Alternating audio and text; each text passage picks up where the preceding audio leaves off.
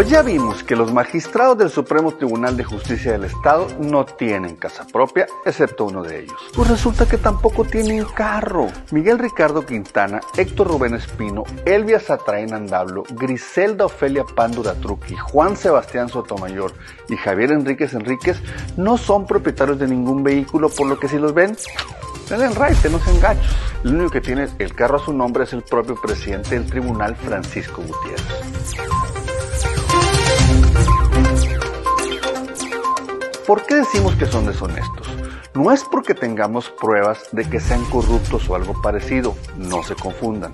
Son deshonestos porque ¿quién les va a creer que no tienen ni casa ni carro? No los tienen a su nombre, los ocultan. Y eso, aquí en China, no es honesto, es no decir la verdad. Y así quieren una reforma para ser eternos en esos cargos. Saludos.